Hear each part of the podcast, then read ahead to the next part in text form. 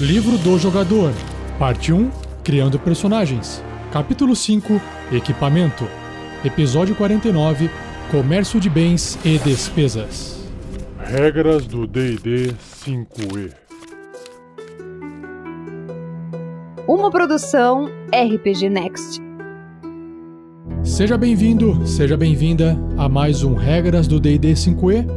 Eu sou o Rafael47 e nesse episódio irei apresentar a você o que o livro do jogador do RPG Dungeons and Dragons quinta edição diz sobre escambo, que é uma outra palavra para o comércio de bens, e as despesas dentro do mundo de fantasia do D&D.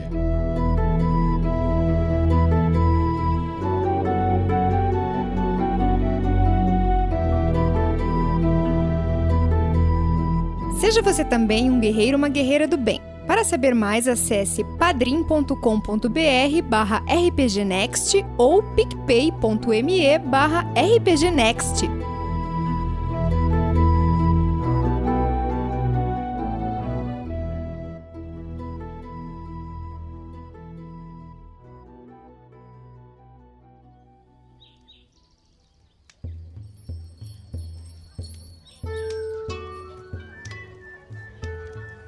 Então vamos lá, continuando a resenha, a leitura, com comentários do livro do jogador, o Player's Handbook, do D&D 5e, do Dungeons and Dragons quinta edição, para você que não tem tempo de sentar, abrir o livro e ler, mas prefere ouvir enquanto você vai até o trabalho de carro, onde você está na academia, fazendo exercício, pedalando, ou fazendo faxina, qualquer outra atividade em paralelo. Então esse podcast é para você dar continuidade aqui na leitura do livro comigo. Então, se você abrir e puder abrir o livro na página 157, o livro apresenta trade goods, que são o comércio de bens ou o escambo. Por quê? Porque a maioria das riquezas do mundo não é medida em moedas. Elas são medidas em gado, grãos, terra, direitos de cobrar impostos ou direitos sobre os recursos, como uma mina ou uma floresta. Guildas, nobres e a realeza regulam o comércio. Companhias privilegiadas possuem os direitos para conduzir trocas comerciais ao longo de certas rotas, enviar navios mercantes de vários portos ou têm a concessão de comprar e vender bens específicos. Mais ou menos igual na vida de hoje, né? no nosso mundo de hoje. As guildas definem preços para os bens ou serviços que controlam e determinam quem pode ou não pode oferecer esses produtos e serviços. Mercadores geralmente trocam bens comerciais sem o uso de moeda. E aí nós temos uma tabela chamada tabela de escambo que mostra o valor desses bens mais comuns que são trocados. Vamos então para a tabela. Bom, nós temos aqui custos que vão variar desde uma moeda de cobre, que é o custo mais baixo possível, até 500 moedas de ouro, que é um valor montante alto. Então, por exemplo, uma moeda de cobre consegue comprar meio quilo de trigo, ok? E duas moedas de cobre podem, por exemplo, comprar meio quilo de farinha ou uma galinha. Então, se você, por exemplo, tem uma galinha e você precisa trocar isso por trigo, você pode trocar por um quilo de trigo, porque você precisa de duas vezes meio quilo de trigo para compensar o valor do preço de uma galinha. Então aí você faz o escambo. Por exemplo, 5 moedas de cobre, você consegue comprar meio quilo de sal. Então o sal é mais caro do que a galinha, se a gente estiver falando aqui de meio quilo, certo? Um outro exemplo é já dentro da moeda de prata.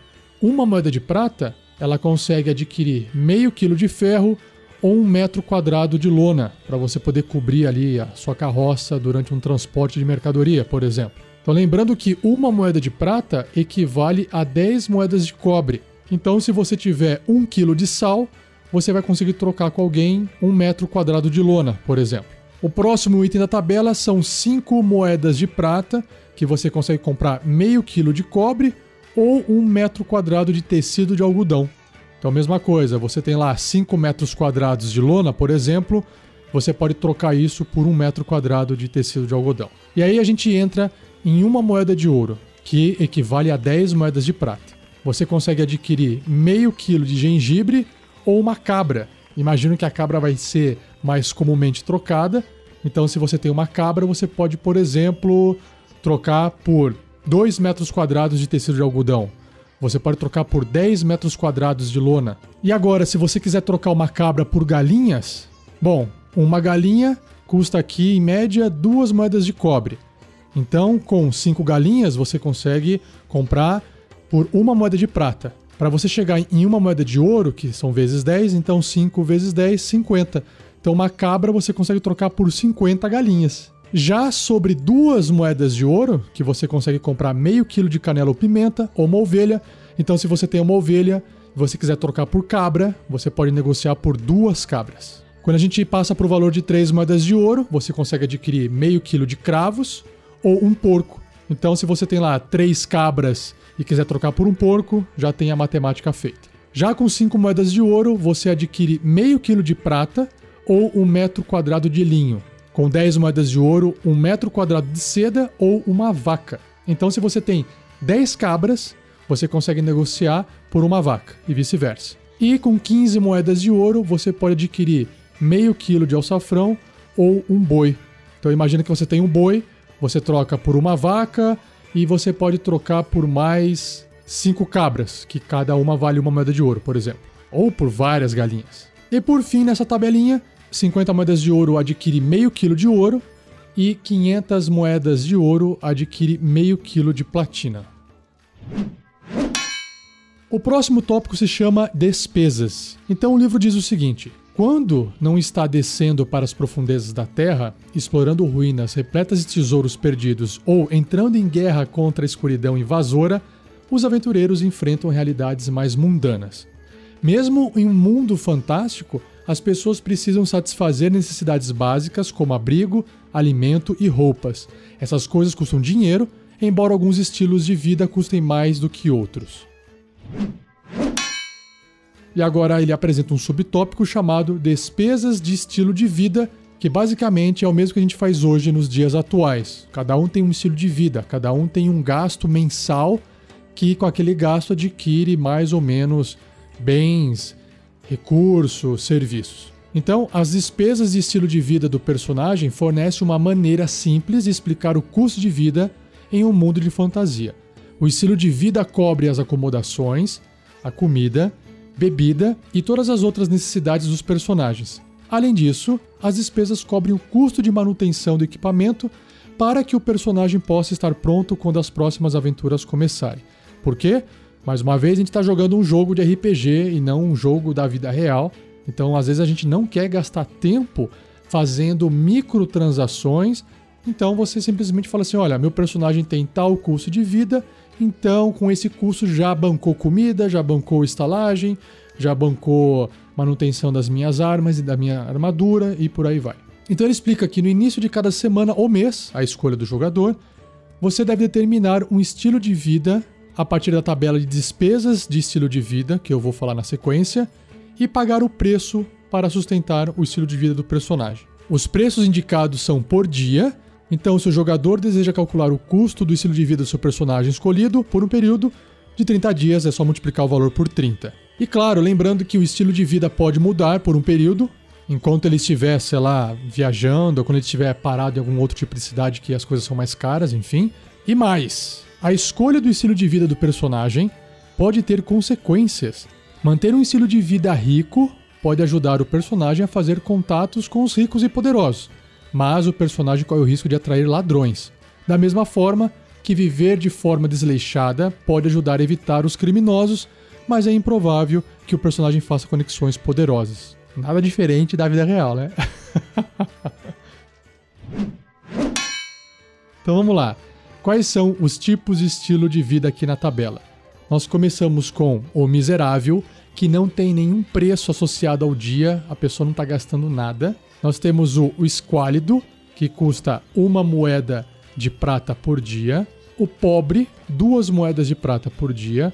O modesto, uma moeda de ouro por dia. Confortável, duas moedas de ouro por dia. O rico, quatro moedas de ouro por dia.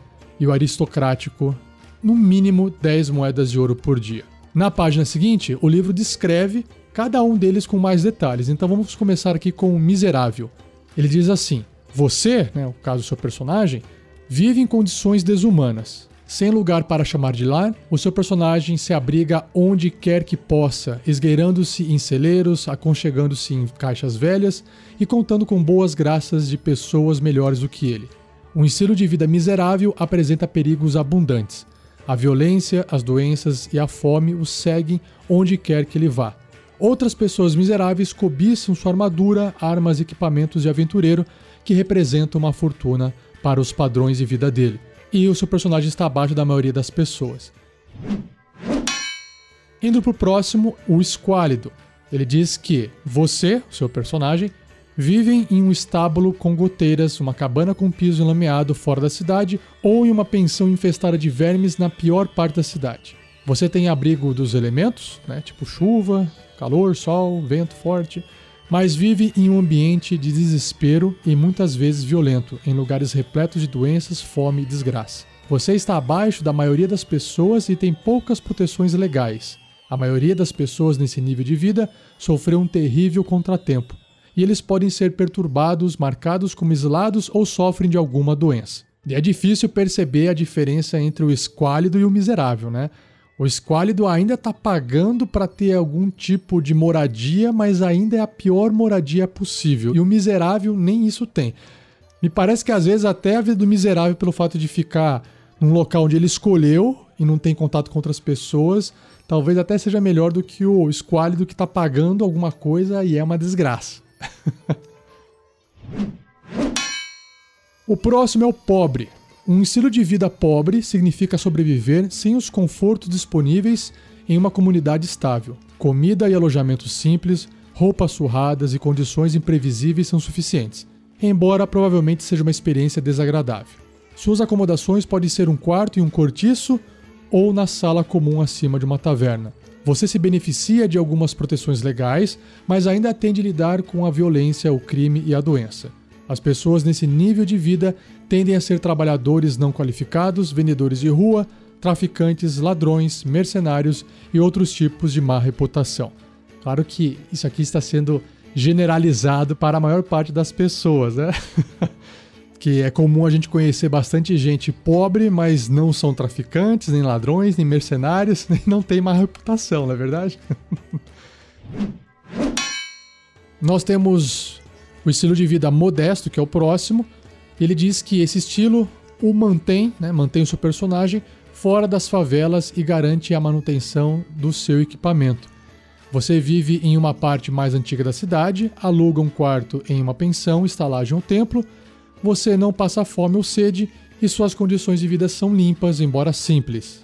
As pessoas comuns que vivem estilos de vida modestos incluem soldados com suas famílias, trabalhadores, estudantes, sacerdotes e alguns magos e afins. As pessoas comuns que vivem estilos de vida modestos incluem soldados com suas famílias, trabalhadores, estudantes, sacerdotes, alguns magos e afins. Então, analisando o modesto, parece que é o mínimo, né? Para quem está satisfeito com uma vida simples, mas tem tudo o que precisa para não passar necessidade.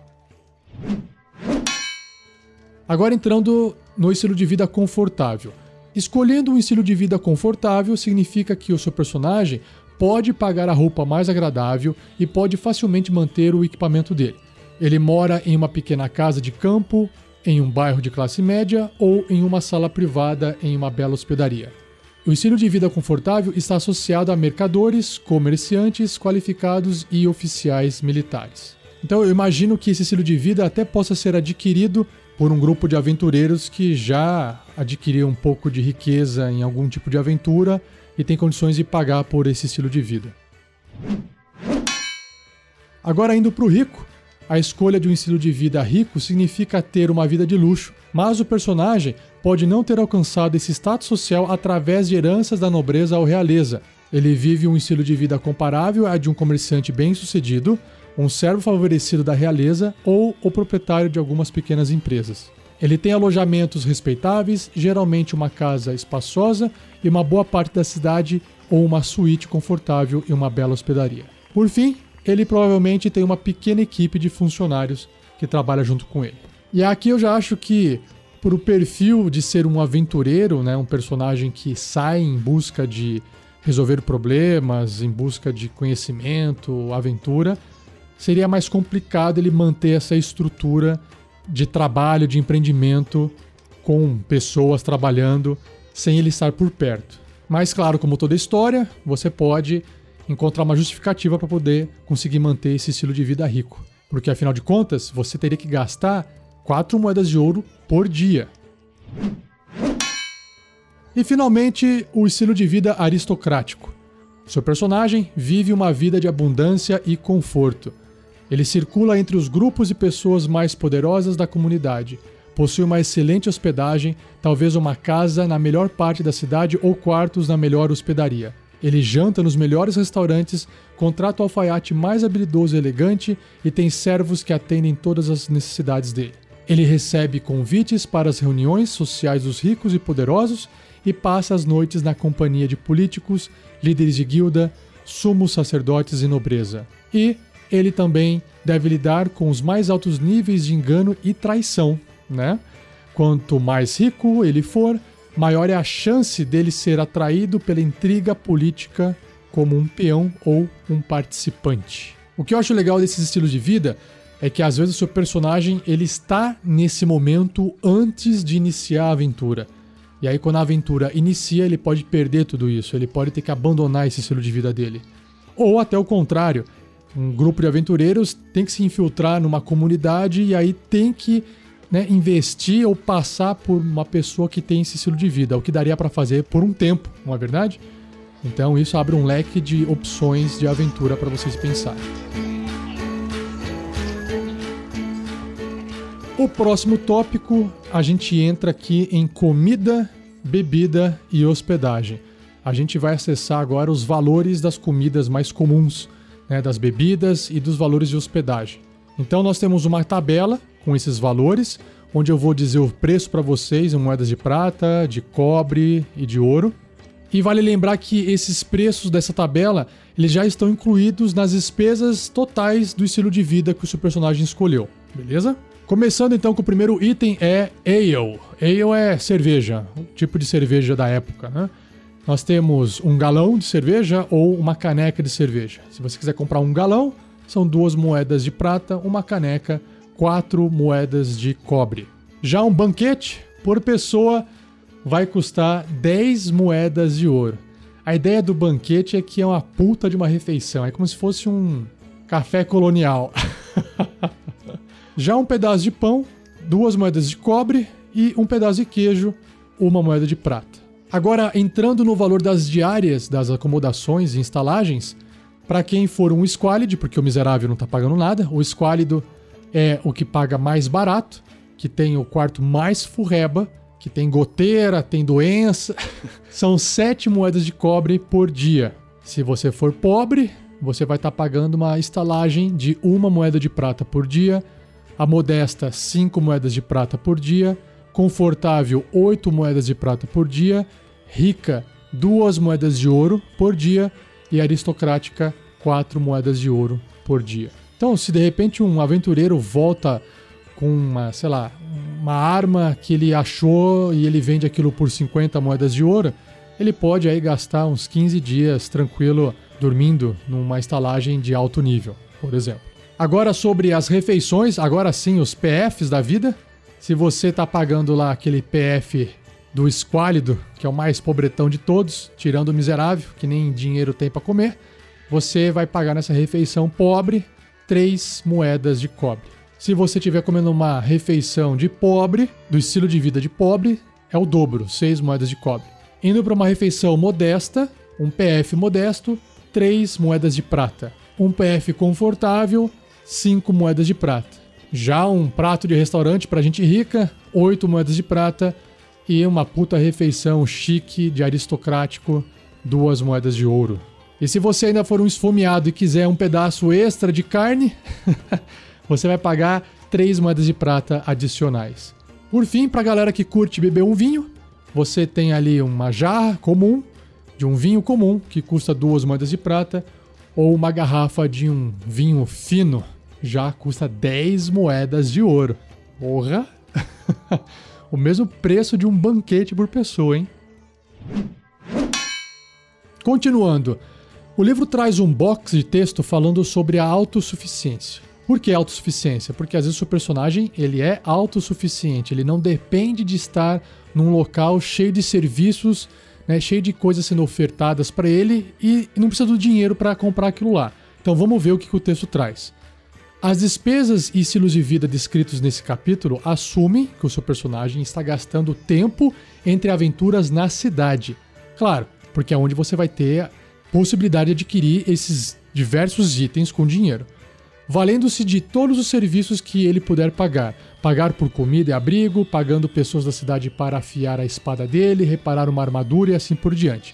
Alguns personagens, porém, podem preferir gastar o seu tempo longe da civilização, se autossustentando em estado selvagem através da caça, da coleta e reparando o próprio equipamento dele. Então, se você é um elfo que mora lá no meio da floresta desde que você nasceu, você provavelmente é autossuficiente. Manter esse tipo de estilo de vida não requer que o personagem gaste qualquer moeda, mas é demorado, porque vai gastar tempo. E se o personagem gastar o tempo dele entre aventuras no exercício de uma profissão, conforme descrito no capítulo 8, mais para frente, em episódios futuros, ele pode suprir o equivalente a um estilo de vida pobre. Proficiência na perícia sobrevivência permite que o personagem viva o equivalente a um estilo de vida confortável.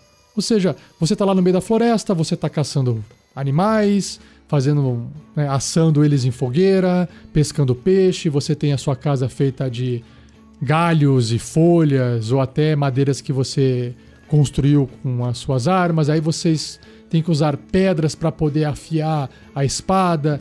Tem todo um processo muito mais artesanal para poder se sustentar.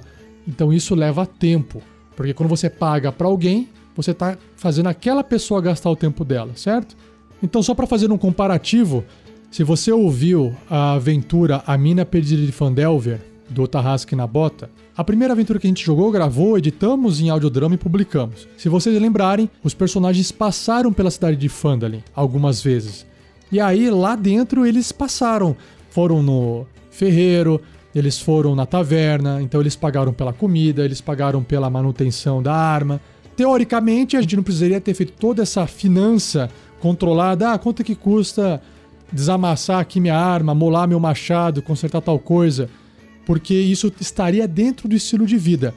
Mas a gente achou interessante porque você faz o personagem conversar com o NPC, e aí eles discutem um pouco sobre o que fazer, ele conta uma história. Então tem que saber também lidar com essa regra do estilo de vida. Porque às vezes vocês estão pagando passam pela cidade e falam: Bom, já dormimos, já estamos com as armas afiadas, já estamos alimentados, então agora a gente já pode ir para a próxima cidade. A não ser que seja só uma parada onde não é importante para a narrativa e realmente é só importante para o sistema. Ou seja, os personagens têm que dormir, comer, descansar e arrumar as armas e fazer uma manutenção. Ah, quanto que custa? Bom, eu vou pagar o mínimo que são lá duas moedas de ouro para ficar de boa. Beleza, então desconta aí da sua ficha de personagem. Então isso depende de cada jogador, de cada estilo de jogo na mesa, beleza?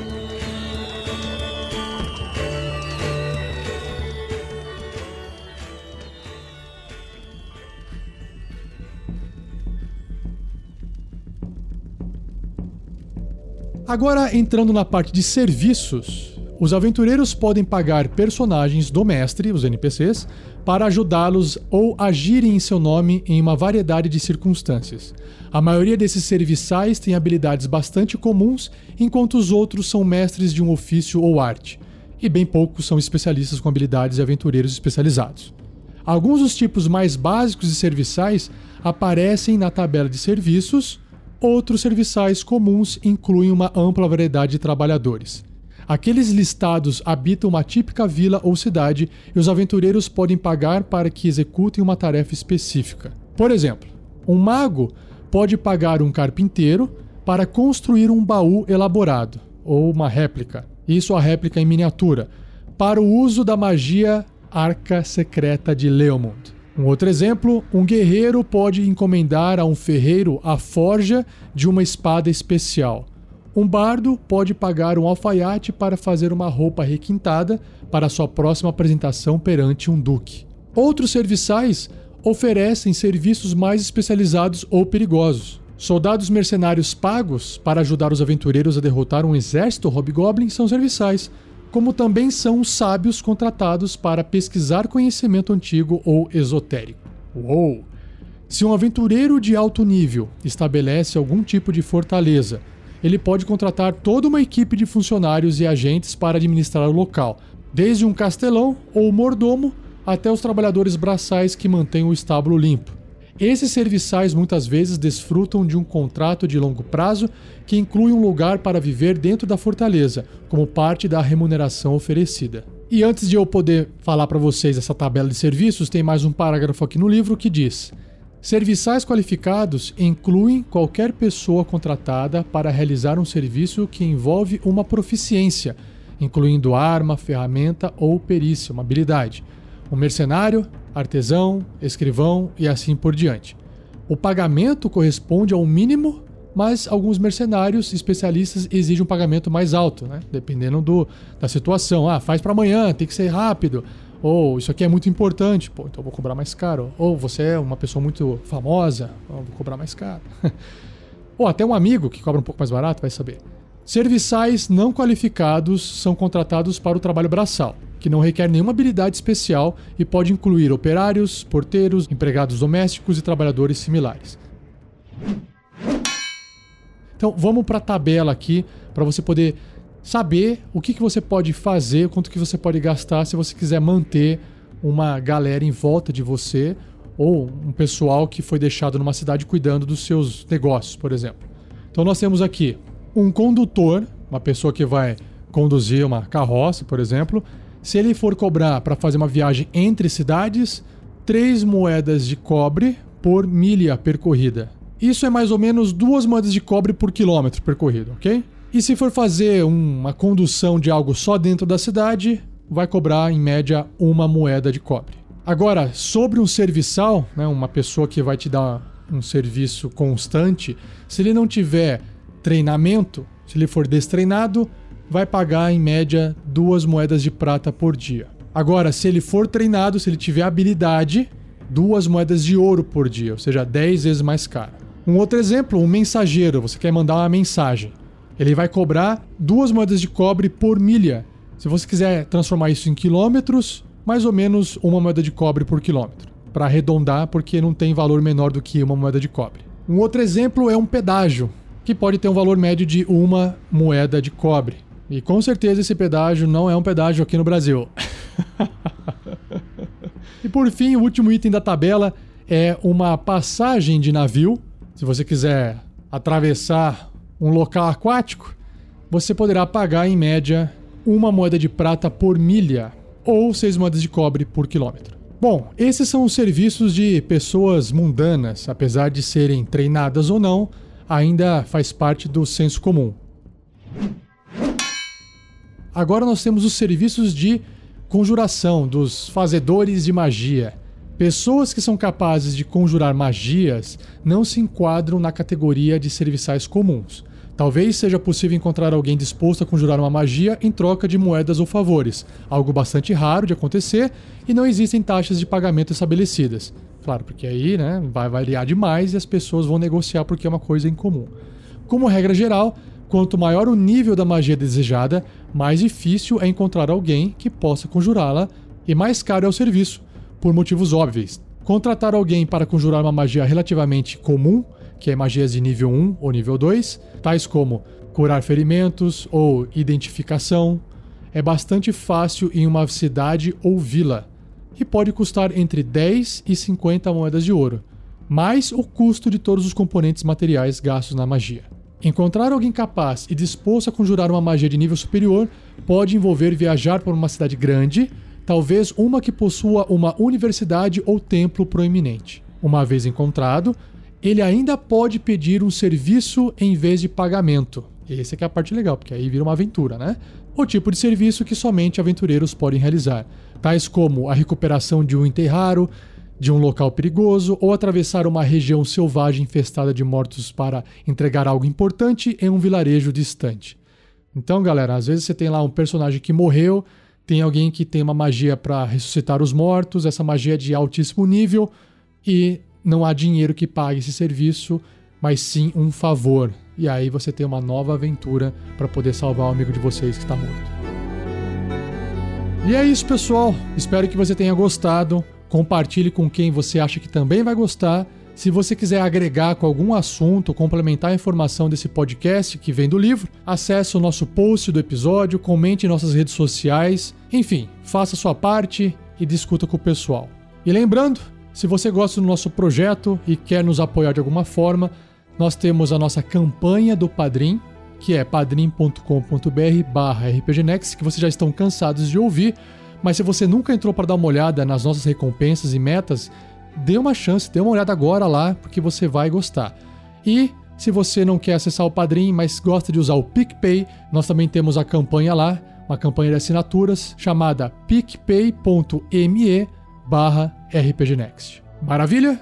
E daqui uma semana, não perca o próximo episódio, onde irei abordar sobre as bugigangas. Bugigangas são trinkets, em inglês, que são alguns itens que não têm um valor, mas podem trazer uma profundidade histórica para o seu personagem. Beleza? Muito obrigado e até o próximo episódio.